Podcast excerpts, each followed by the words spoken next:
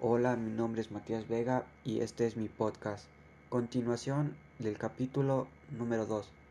Las primeras respuestas ante los problemas y las crisis planteadas provienen de los científicos pero constituyen el origen de la ciencia, de la filosofía, dado que se trata de verdaderos problemas que la ciencia no podrá resolver a través de prácticas habituales y que generan cuestiones fundamentales propias de la filosofía, puesto que los problemas se plantean en un momento de crisis, todas las respuestas van a tener un componente falibilista que desde entonces será una característica distintiva de la ciencia.